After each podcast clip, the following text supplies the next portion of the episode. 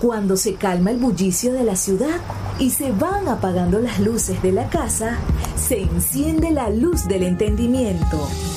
Desde este momento comienza Puerto de Libros, Librería Radiofónica, programa que contiene todos sus elementos tipo A. Puede ser escuchado por niños, niñas y adolescentes sin la supervisión de padres, madres o representantes. Comienza Puerto de Libros, Librería Radiofónica.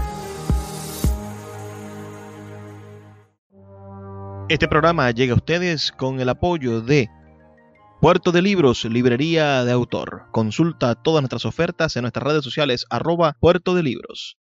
Sultana del Lago Editores, empresa zuliana de servicios editoriales. Conviértete en autor. Contáctalos en su página web sultanadelago.com.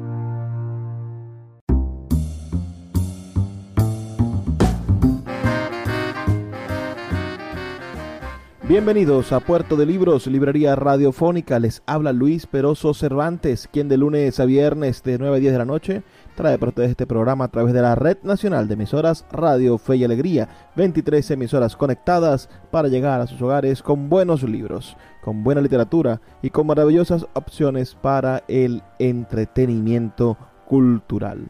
Agradezco mucho su audiencia y les recuerdo que estoy deseoso de recibir sus mensajes de texto al 0424 672 3597 0424 672 3597 reportando su sintonía de cualquier parte del país. La noche de hoy vamos a estar escuchando algunos fragmentos de presentaciones de libros, especialmente la presentación del libro Conspiración en el Mercado del escritor zuliano Cosimo Mandrilo, que se desarrolló durante la celebración de la cuarta edición de la Feria Independiente del Libro de Maracaibo. Tuve el inmenso honor de ser el presentador de esa novela, así que voy a dejar con ustedes las palabras que me tocó decir en aquel momento y la breve entrevista que mantuvimos con el poeta Cosimo Mandrilo, poeta, narrador, profesor universitario, investigador,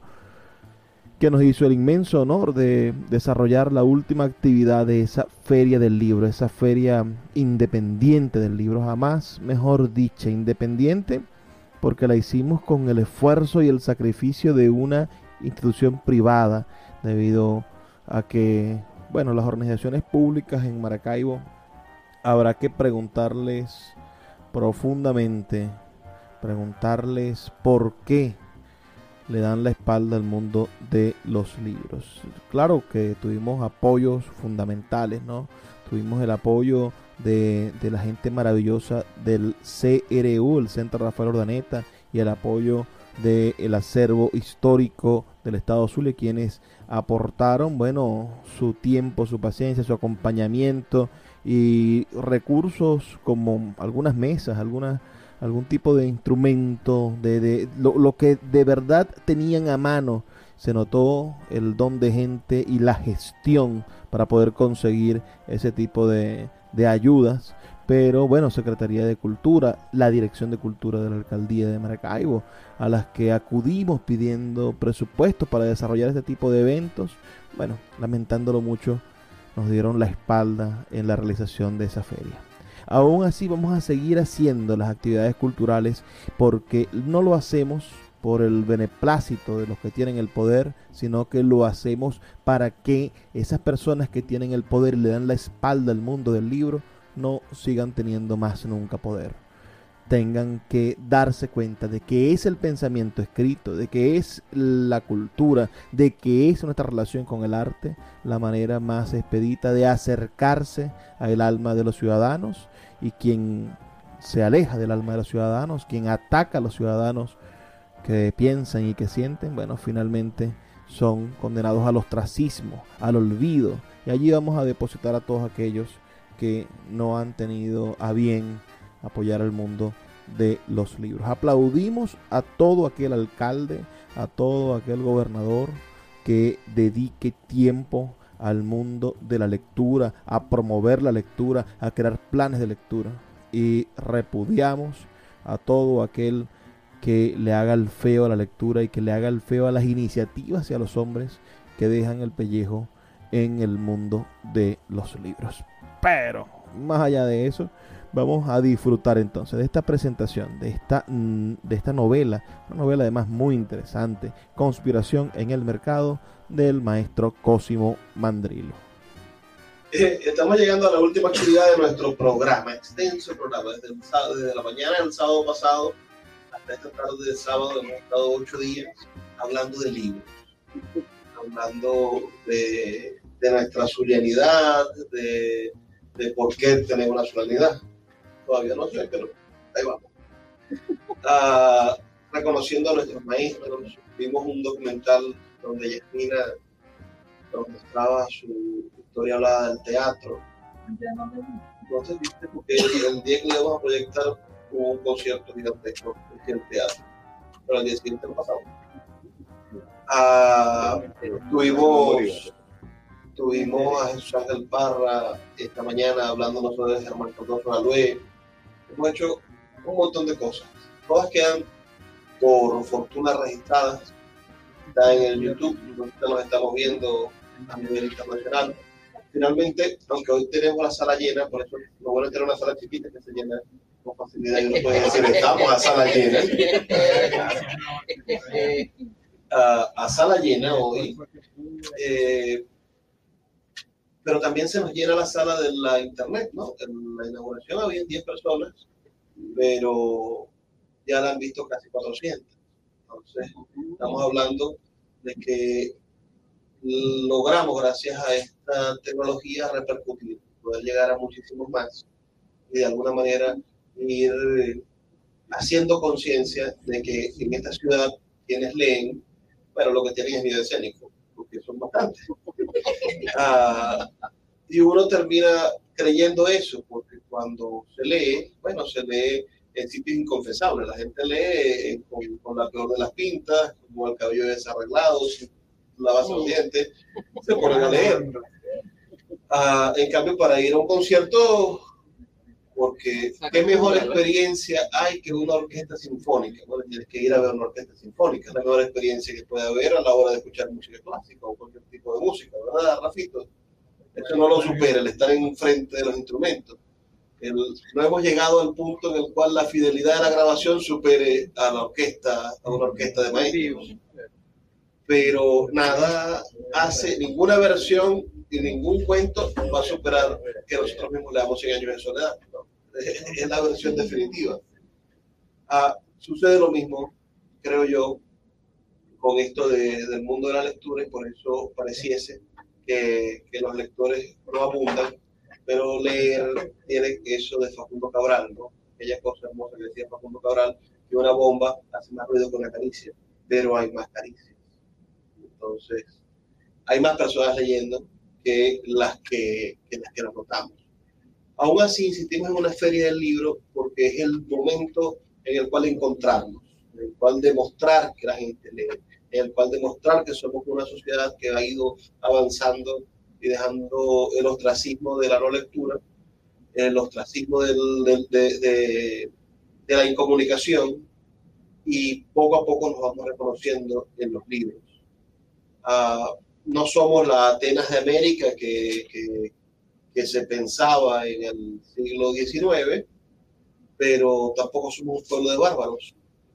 Maracaibo es una ciudad que tiene lectores tiene poetas, tiene escritores, tiene gente sensible y necesitada de, de ser escuchada. Vamos a cerrar con, con esta presentación de la novela Conspiración en el Mercado de Cosimo Mandrillo, una novela publicada por Monte Ávila Editores y sin duda una pieza literaria de uno de los escritores contemporáneos de Zulia que mayor exigencia tiene a la hora de escribir que ha demostrado con su constancia no solamente el hecho de que, de que es polifacético en los géneros que escribe, debido a que ha escrito cuentos, ha escrito novela en este caso, ha escrito poesía y, y ensayo, ¿no? y historia de la literatura, sino que además él hace posible unos universos mm, literarios, universos de mundos de ficción, pensemos, ah, como, como hay un libro que habla de literaria que habla de los mundos de ficción. Eh, mundos de ficción en los cuales nosotros podemos animar nuestras realidades. En el siglo XIX, eh, los escritores intentaban escribir sobre lugares que hasta no conocían, eh, sobre ambientar sus novelas y sus escritos en, lugares indescifrables o inatrapables. Solamente algunos se atrevían en el cuadro de costumbre, bueno, a, nombrar la calle, a nombrar el, cuarto donde vivían, a hablar de la plaza o, dejar ver el, el lugar de donde eran. Pero a medida que fue pasando la evolución de nuestra literatura, pareciese que se volvió una literatura de alguna manera impersonal y que para ser parte de la modernidad, para ser parte de, de la, de, lo que está bien dicho o bien expresado en el arte, bueno, tenías que alejarte de, de lo que eras, de lo que sentías o de... O no se puede escuchar el chichero de fondo, por ejemplo. es, algo que, que, que rayaba, ¿no? Eh, con la llegada de las nuevas tecnologías, para algunos eh, ha sido más globalizante y, ser parte de una provincia o ser parte de, algo pequeño o ser parte de una pequeña ciudad que termina siendo, terminaba siendo lo que afectaba negativamente a la obra. Una pequeña ciudad que además es una mentira, porque las grandes ciudades europeas tienen menos gente que Maracaibo. Esta es una gran ciudad realmente, tiene 2 3 millones de habitantes y, y Sevilla tiene 300 mil habitantes. Puerto de Libros, Librería Radiofónica, tu canal diario para encontrar nuevos libros. Con el poeta Luis Peroso Cervantes. Síguenos en arroba Librería Radio. Puerto de Libros, Librería de Autor, la librería que estás buscando. Te invita a visitar sus dos sedes en el Teatro Varal de Maracaibo y en la Vereda del Lago. Dos cautivadores espacios donde podrás entrar en contacto con la literatura, con el arte, con todos los conocimientos de la humanidad a través del instrumento maravilloso que es el libro abiertos de lunes a domingo. Consulta sus redes sociales arroba puerto de libros o su página web www.puertodelibros.com.be donde encontrarás la tienda virtual más grande de libros de Venezuela. Puerto de Libros, librería de autor, la librería que estás buscando. El poeta Luis Peroso Cervantes le acompaña en Puerto de Libros, Librería Radiofónica, por Radio Fe y Alegría, con todas las voces.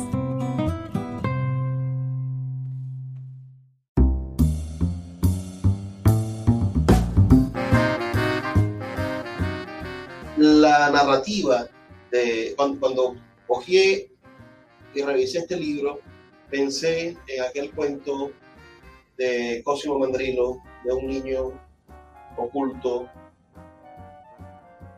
en, el saqueo de Maracaibo por parte de los piratas, que quizá es la primera obra de la narrativa zuliana donde se analiza ese, este punto. Esta novela lo hace con, ese mismo ojo quizá de ingenuidad. Es maravilloso cómo Cosimo utiliza un personaje que va a descubrir el mundo, que va a descubrir un nuevo mundo, que tiene el set de conocimiento, que es un joven guayú llamado Dalúa. Este joven guayú quiere conocer el mundo, quiere salir del medio de su, de su realidad árida y ver, ver el mundo y, cumplir los sueños que le han llegado de parte de los comerciantes que él los ve como hombres probos y dignos de seguir, y son un tremendo contrabandistas, ¿no? Ah, entonces, el Cosimo nos mete, así como ese niño estaba metido en un, en un barril y, veía entre, entre, las tablitas del barril, veía, bueno, el, salvajismo de los hombres de, mar, ¿no? Y escuchaba sus groserías y, veía matar y, y hacer todas esas cosas terribles. Ese cuento ganó un premio, ganó el, premio en, el bicentenario de, de Rafael Urdaneta, a, el Lolonés. El, el niño, este joven, viene a hacer una exploración, es una novela del viaje también, eso convierte a esta novela, la inscribe bueno, en la tradición de, de Homero, ¿no? en, la tradición del viaje, de la, de, la odisea, del, del periplo, como, como, se diría también en la, en la, parte cinematográfica. Por eso es un poco cinematográfica, porque tiene la oportunidad de ver cómo el personaje cambia cuando va cambiando el paisaje en el que se encuentra el personaje. Entonces, Cosimo nos regala la posibilidad de ver a Maracaibo, de ver esta Maracaibo y de ver lo que, todo lo que ve ese, ese joven, el joven protagonista, de ver las cosas por primera vez y de poder además hacerlo desde la cosmovisión de un indígena, porque nosotros regularmente, gracias a la literatura, es donde tenemos el espacio de ponernos en el cuerpo del otro la literatura, y lo piensa eh, Víctor Bravo, ¿no? Eh, es, la máxima capacidad de la otredad humana, porque cuando estás leyendo y piensas, eh, estás leyendo el pensamiento de, de, un personaje, estás pensando como el personaje en ese instante. es maravilloso cómo existe la telepatía y, desde hace siglos se llaman libros, ¿no? Ah, entonces, ese trabajo telepático de, pensar como piensa el protagonista de esta novela, nos permite sin duda encontrar nuevas excusas para ser mejores personas. En el fondo, quizás no es el objetivo de la literatura, la literatura no es moral, por lo menos esta, este, no creo que sea el objetivo de Cosimo cambiar al mundo con, con lo que escribe, aunque lo haga, aunque cambie un poco a cada persona que lea su literatura, pero pero si hay algo útil que quede al final de todo esto, de leer, de ser o de, tener una identidad, ese debate eterno, es quizá el disfrute de, hacerlo, ¿no?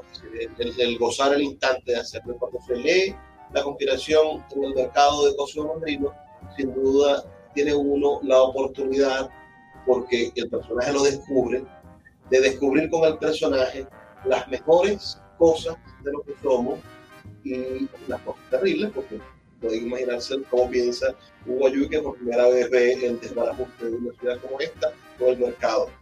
Ah, y al mismo tiempo, cómo nosotros podemos pensar como el otro, es decir, darnos la oportunidad de saber cómo describe un guayú el mundo, cómo puede a través de los ojos de un personaje guayú entenderse la realidad, nuestra realidad y la realidad que, que, que, nos desdibujamos.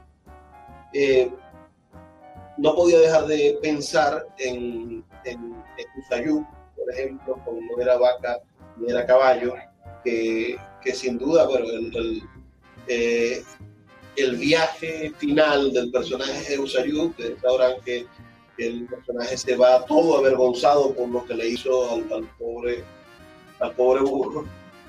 Uh, uh, no es la misma historia. El, personaje de Usayú, que termina siendo como, un guiño, como si fuese un, un, un, juego, él terminó viejo contando la historia, un, guayú contando la historia de por qué abandonó su pueblo, ¿no? Uh, no es el mismo caso de este, de este personaje, pero, pero sí tiene algo del, como de, como de inspiración en el sentido en el cual se explica lo, lo alicuna, lo nuestro, lo, desde la cosmovisión ayú, desde la cosmovisión guayú. Y, y, no sé si, si Cosimo lo hizo estos besos, si de alguna manera el, no era vaca ni era caballo tiene alguna, alguna influencia en la creación de este cuento, o de dónde proviene la, la, la narración, la historia de este, de esta conspiración en el mercado, pero estoy muy contento de que podamos inaugurar, podamos, ah, perdón, podamos cerrar esta, esta feria con la presentación de un libro absolutamente zuliano, pero cuya historia y forma de ser es absolutamente universal, así como lo es, no era vaca ni era caballo. Cualquier parte del mundo, cualquier cultura, y lo demostró Carrey publicando ese libro y traduciéndolo al sueco, traduciéndolo al inglés, al francés, al checo. Ese libro tiene, creo que son 35 traducciones, no era vaca ni era caballo. Ah, le demuestra la cosmovisión española, la malijuna, y la composición indígena a cualquier persona de cualquier cultura con la genialidad del cuento de Husayú. Y yo creo que esta novela hace lo mismo que puede estar orientada con muchísima facilidad a un público juvenil. Es decir, esta es una novela que puede leer un muchacho de 12 años y entretenerse en esta novela. Y, y como decía la profesora Alicia Montero, la, la, la literatura infantil es tan buena literatura que la pueden leer los niños y los jóvenes y además los adultos. El problema de la otra es que tiene menos, tiene menos rango de acción. Entonces, esta es una novela interesantísima para, para entendernos como, como sociedad y creo que todos deberíamos darnos la oportunidad de leerla. Además está gratuita en internet, Monte Ávila tiene libros ahora en su página web y cualquiera puede acercarse a las 80 páginas que tiene este libro y disfrutarlo de manera gratuita una excelente oportunidad de darlo a conocer en el cierre de la feria y es un honor para mí presentarlo. Ahora me gustaría hacer lo que hago regularmente, que es caer las preguntas a los invitados. ¿Usted me deja? Bueno, profe, comencemos por, por conspiración en el mercado. ¿Por qué? ¿Cómo, ¿Cómo llegó el título? Como llegan todos los títulos, no sabiendo qué título le quieres poner a tu Este, ahí tengo una, tengo una, una anécdota interesante, medio, divertida. Carlos Sandoval, el crítico literario, la presentó en Caracas. Y entonces yo lo llamé y le dije, mira, tengo una novela, me la quiere presentar. Y yo, claro, sin haberla leído, sin nada. Y cuando él la va a presentar, entonces cuenta que cuando ve el título, cree que es ensayo sobre el problema del mercado y el capitalismo y la cosa. Y entonces, claro, este, Carlos dice, ¿entiendes lo que yo tengo que tomar partido y tal. Bueno, entonces vio, no, nada, de conspiración al mercado porque la novela se desarrolla en más de la mitad en el mercado de las pulgas, es decir. Y bueno, hay un, hay un digamos, una, una anécdota allí este, de, uh, de delincuencia, de huida, de que, bueno, ahí, ahí viene lo de la conspiración, más sencillo de lo que parece. Y, ¿Y qué hay? Es decir, esta es una historia que alguien le contó. ¿Cómo llegó la historia? ¿Cuándo nació el, el cuento que inspira este cuento? No, tú, tú hablaste de ni era vaca ni era caballo. Este, y uno podría hablar de, de, de otras uh, tanto, tanto creaciones como investigaciones sobre el ámbito de los guayú, el, sé yo, este, el camino de los indios muertos de Michel Ferrand, por ejemplo. Uh, y uno no puede nunca descartar que lo que uno ha leído, lo que uno ha, ha, visto, con lo que ha estado en contacto intelectualmente influya, independientemente de que lo decida o no. Pero además yo durante una época de mi vida tuve una frecuencia muy alta de viajes a la, a la Guajira. Tenía amigos en la Guajira, iba por lo menos dos, dos fines de semana al mes.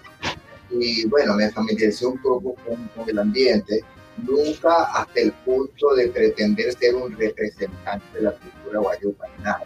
¿no? Para eso deberíamos empezar como, empiezan los antropólogos serios aprendiendo la lengua. Eh, pero digamos que ese contacto me puso en contacto, valga la redundancia, con ambientes, personajes, costumbres. Y bueno, nada, de allí salió la historia. La historia realmente es inventada.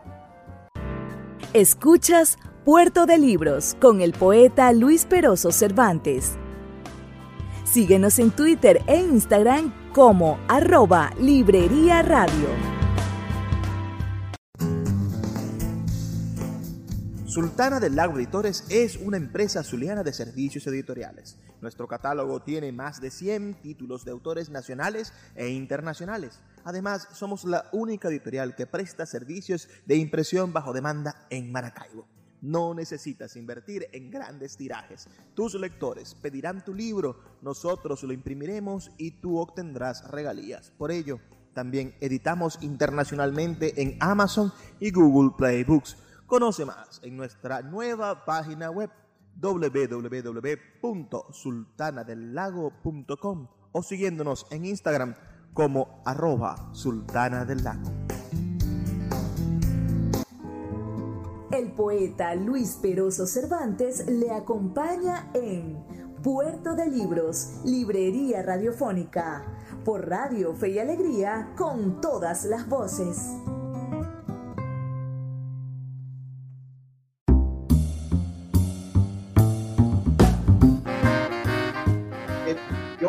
Cuando estuve revisando la novela me acordé de una que leí y decía mucho que es Bandido de José Quintero Güey. Pero Bandido es narrada no por un joven ya adolescente como este, sino por un niño. Y el bandido, él ve al contrabandista como un héroe. Ah, ¿Cómo, ¿Cómo es el tratamiento, cómo usted diseñó el tratamiento del contrabando y del problema delincuencial que nosotros en la sociedad occidental vemos como el comportamiento de los indígenas?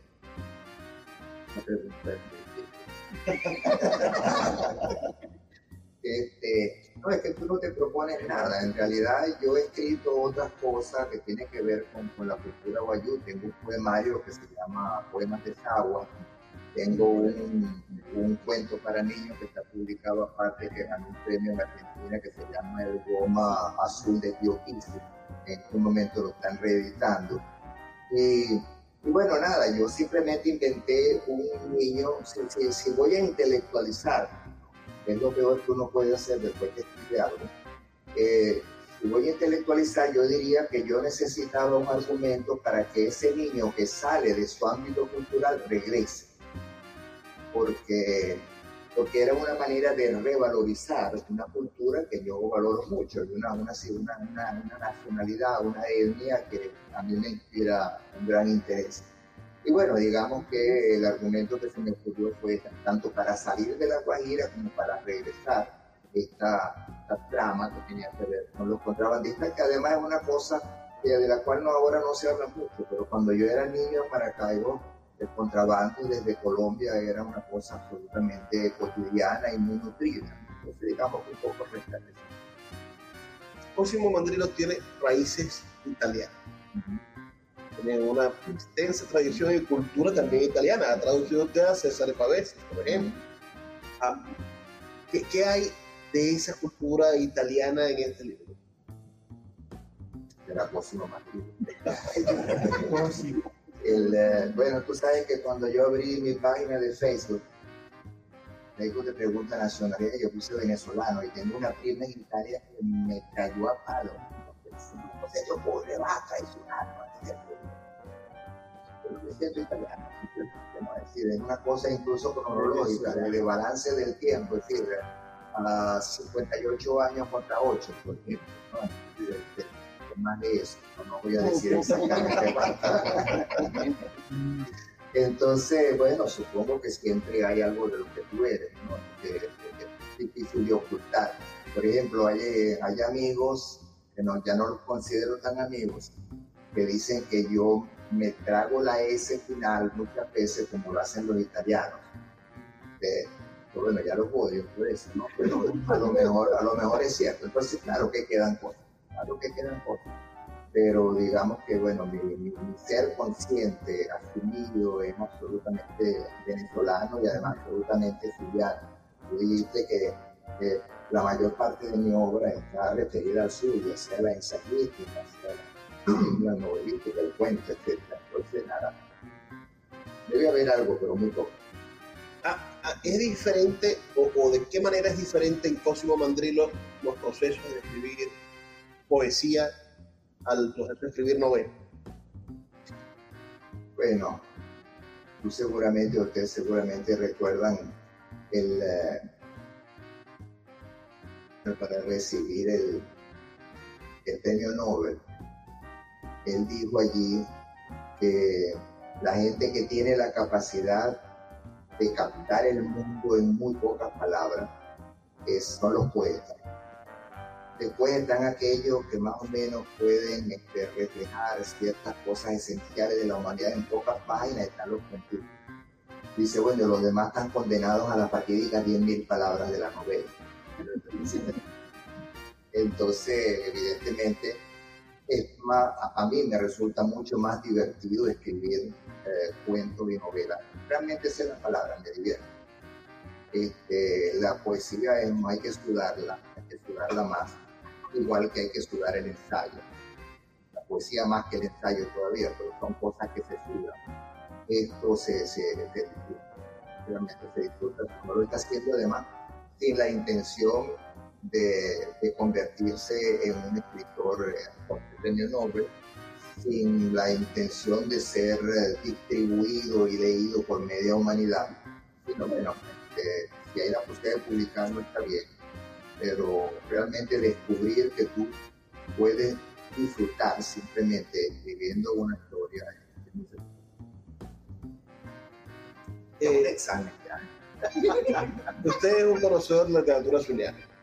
El tema indianista de la literatura zuliana tiene una escuela grande, desde, desde Vázquez a Yepes, que cumple 200 años, y no hemos podido compartir la todavía.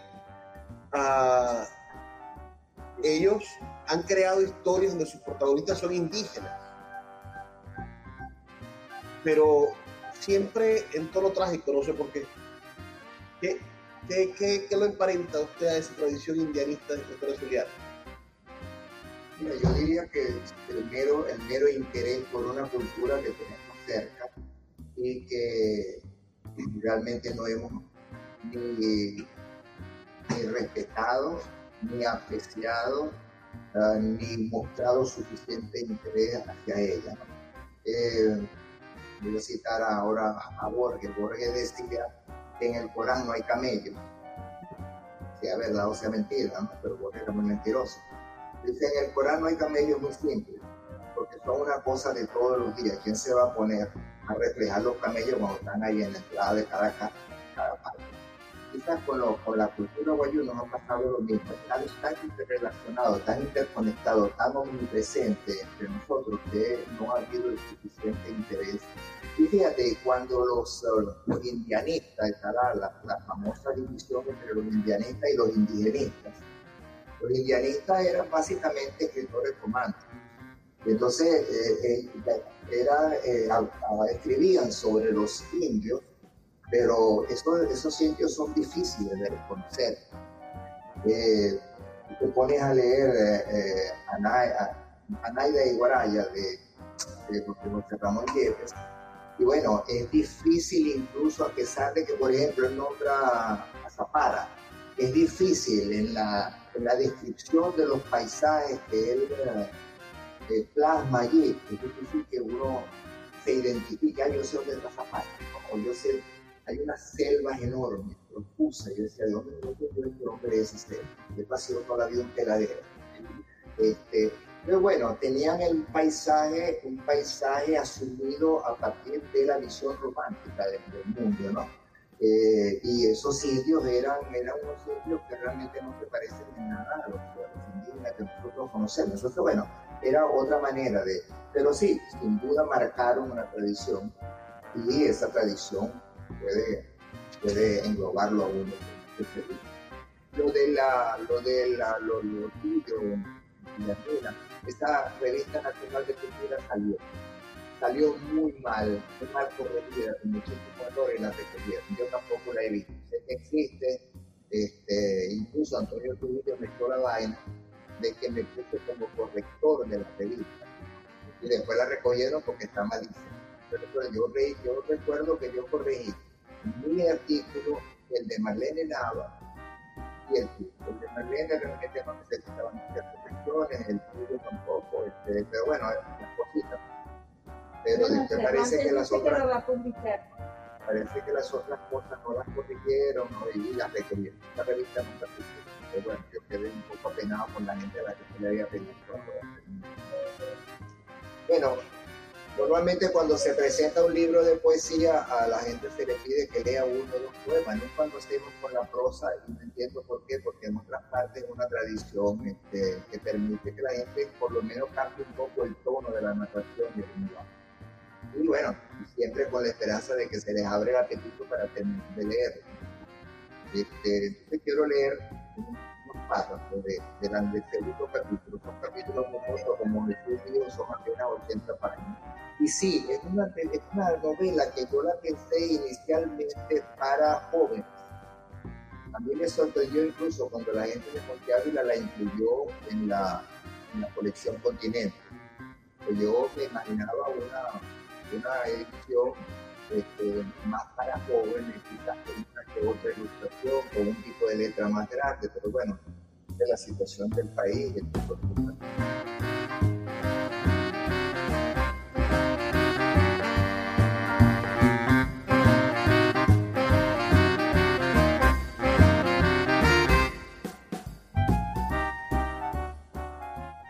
hagamos una breve pausa para volver después a nuestro último segmento y escuchar la narración de un fragmento de esta novela Conspiración en el Mercado del maestro Cosimo Mandrilo que estuvimos presentando en la cuarta edición de la Feria Independiente del Libro de Maracaibo. Por favor envíenme sus comentarios al 0424 672 3597 0424-672-3597 o nuestras redes sociales arroba librería radio en Twitter y en Instagram. No se despeguen del transmisor, ya volvemos con más de Puerto de Libros, Librería Radiofónica. Síguenos en arroba librería radio.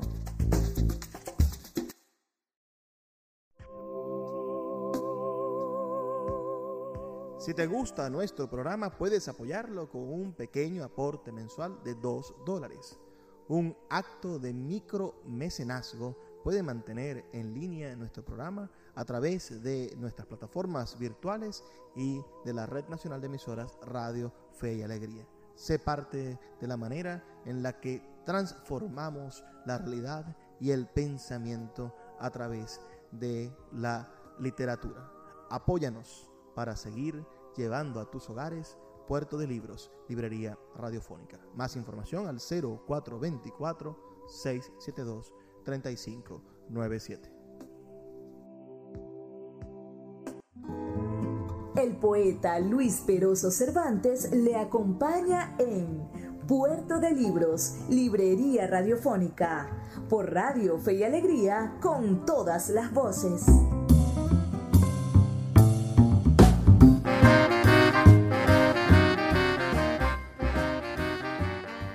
Estamos escuchando parte de la presentación de la novela Conspiración en el mercado del escritor zuliano Cosimo Mandrino. Ya este es nuestro último segmento. Les recuerdo que por favor me dejen sus comentarios al 0424-672-3597.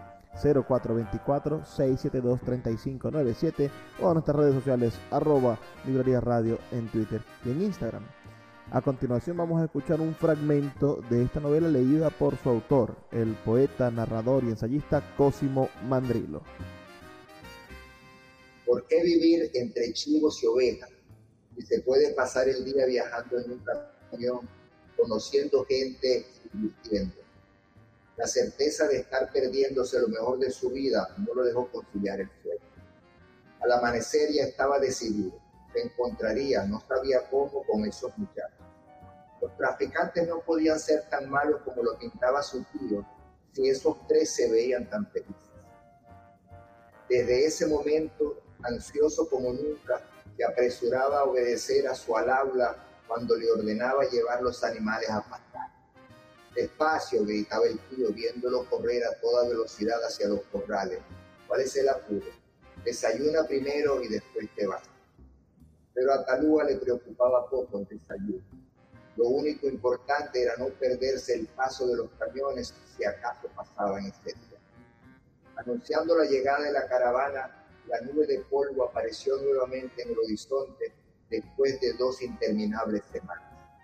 Para sorpresa de Talúa, nadie viajaba en la plataforma de los vehículos. Pasaron muy cerca de donde él estaba y Talúa abusó la vista para ubicar a los muchachos en el interior de los camiones. Alcanzó a distinguir a tres hombres en cada uno de ellos, pero no eran los que él buscaba. Estos pasajeros fornidos y mal encarados apenas cabían en la cabina. En la distancia, lo más notable en todos ellos eran los multicolores sombreros de paja tejido que usaban hundidos en la cabeza hasta casi ocultarles el rostro. La ausencia de aquellos tres pasajeros le apagó la emoción que. Volvió la mirada hacia la casa donde vivía con sus parientes y por un momento se reconcilió con este mundo que tantas veces había soñado con abandonar. Cegado por el resplandor del sol, entrevió a las mujeres de su casa que requerían ramas secas para encender el fogón. Se sintió centrado en la Guajira y unido a los guayú como nunca antes. Tuvo el impulso de recoger temprano el rebaño, regresar a la enramada y tumbarse en su pinchorro con los ojos cerrados, solo para escuchar a su familia hablar el guayonaito, esta lengua de los suyos, cuyo ritmo parece salido de la brisa marina envuelve sin pausa a la península de la Guajira. De repente un grito agudo salido de los camiones lo sacó de su ensoñación y lo obligó a dirigir la mirada de nuevo hacia el horizonte. Desde el último vehículo uno de los hombres hacía señas con el sombrero y lo llamaba a grito. Talúa movió su mano derecha como quien pregunta qué pasa, pero no hizo intento de acercarse. El hombre insistió unos segundos y luego metió la cabeza dentro del vehículo. Un instante después, antes de desaparecer en los matorrales, el mismo hombre sacó el brazo y arrojó algo por la ventanilla. De inmediato, Talúa olvidó su deseo de regresar a la ranchería para atenderse en el pinchorro. La fiebre de lo desconocido lo arrojó de nuevo como una enfermedad transmitida por los vehículos, que ya no eran camiones, sino insectos infecciosos. Bueno, ese más o menos el fondo de la novela. Este, los invito a que la lean. Está, como dijo eh, Luis, uh, de, para descarga gratuita en la página web de Monteable Editores. Bueno, que allá con otra pregunta, si no, cerramos la feria del libro de esa máquina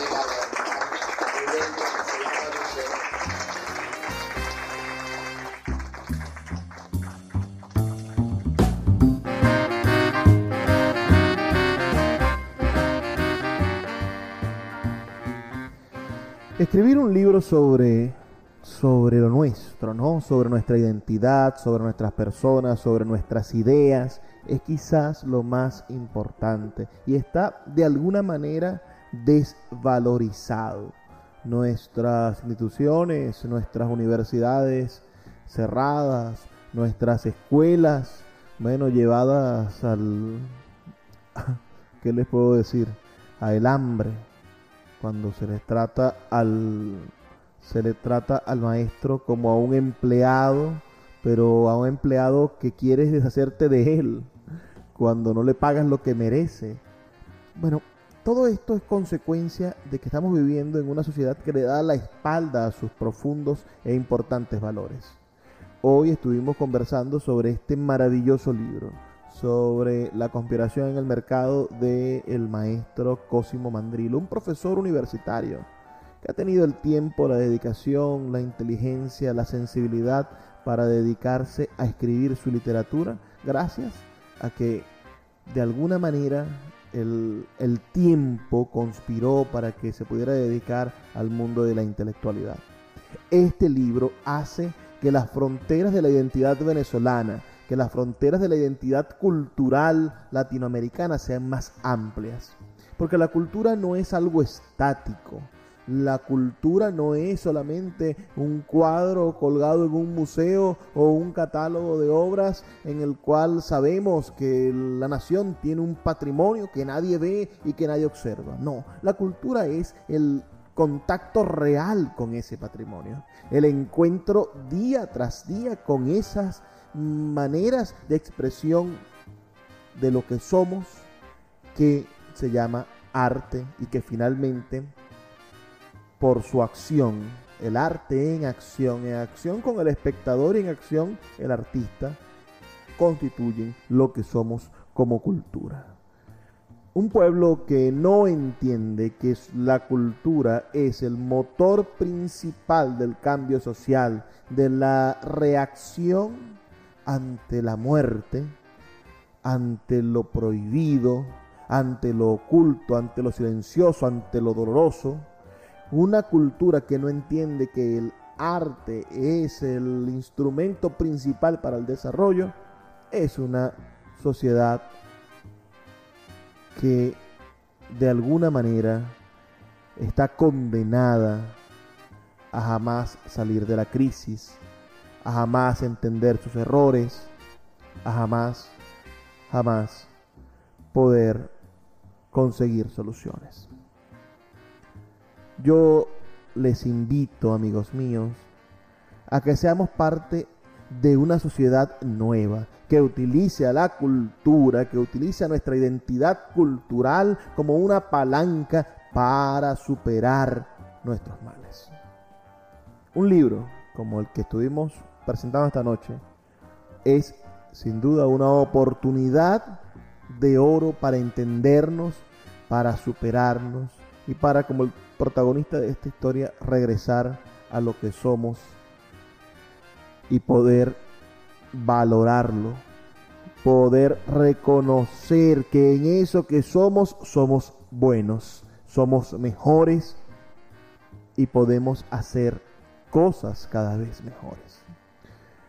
Voy a estar de viaje unos días en la ciudad de Caracas, en la feria del libro de Caracas, que, se desarrolla en este 2022, en el que grabamos este programa, se desarrolla en el Parque Los Caobos.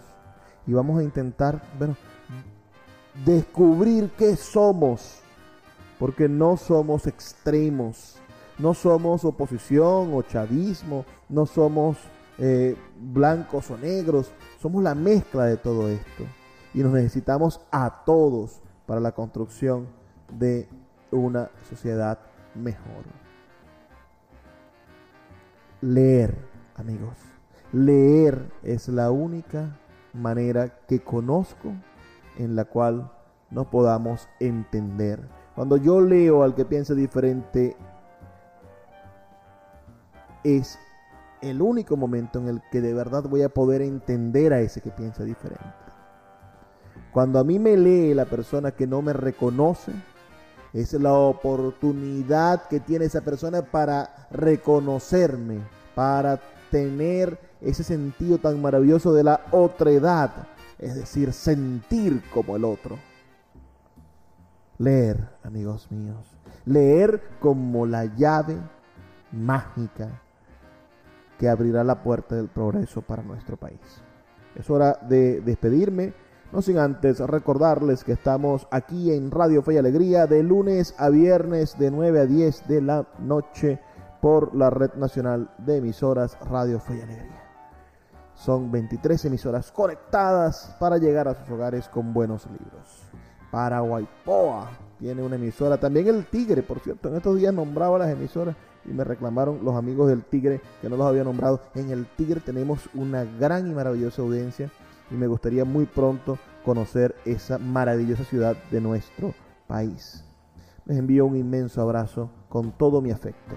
Por favor, sus comentarios al 0424 672 3597 0424 672 3597 o a nuestras redes sociales arroba librería radio en Twitter y en Instagram. Es hora de despedirme. Nos escuchamos el día de mañana pero no sin antes pedirles que por favor sean felices, lean poesía.